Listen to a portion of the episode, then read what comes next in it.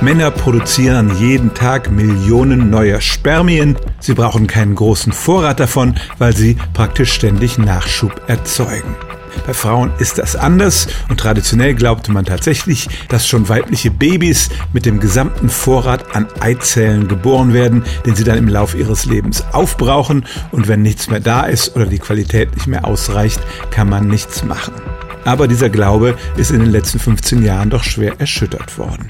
2004 erschien die erste Studie, die bei Mäusen nachwies, dass es in den Eierstöcken sogenannte Stammzellen gibt, die zumindest theoretisch in der Lage sind, neue Eizellen zu produzieren.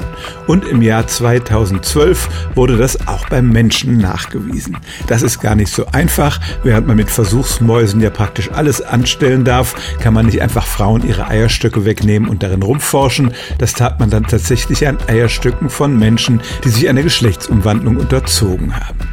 So ist nun also zumindest erwiesen, dass diese Stammzellen möglicherweise neue Eizellen produzieren, auch im fortgeschrittenen Alter. So richtig nachgewiesen hat man diese neuen Zellen allerdings noch nicht. Wie gesagt, das ist gar nicht so einfach.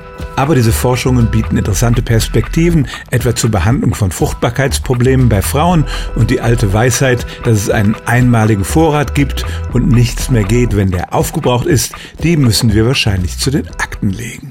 Stellen auch Sie Ihre alltäglichste Frage unter stimmtz.radio1.de.